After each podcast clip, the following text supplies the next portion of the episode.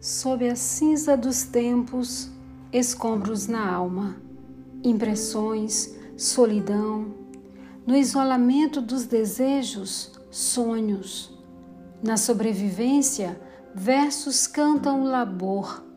Na vivência tecida pelo silêncio, um grito de poesia alivia a anônima existência.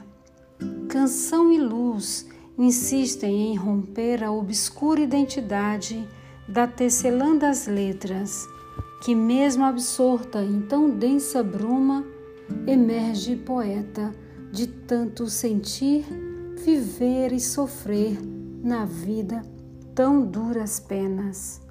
Nascer poeta de Fran Torres.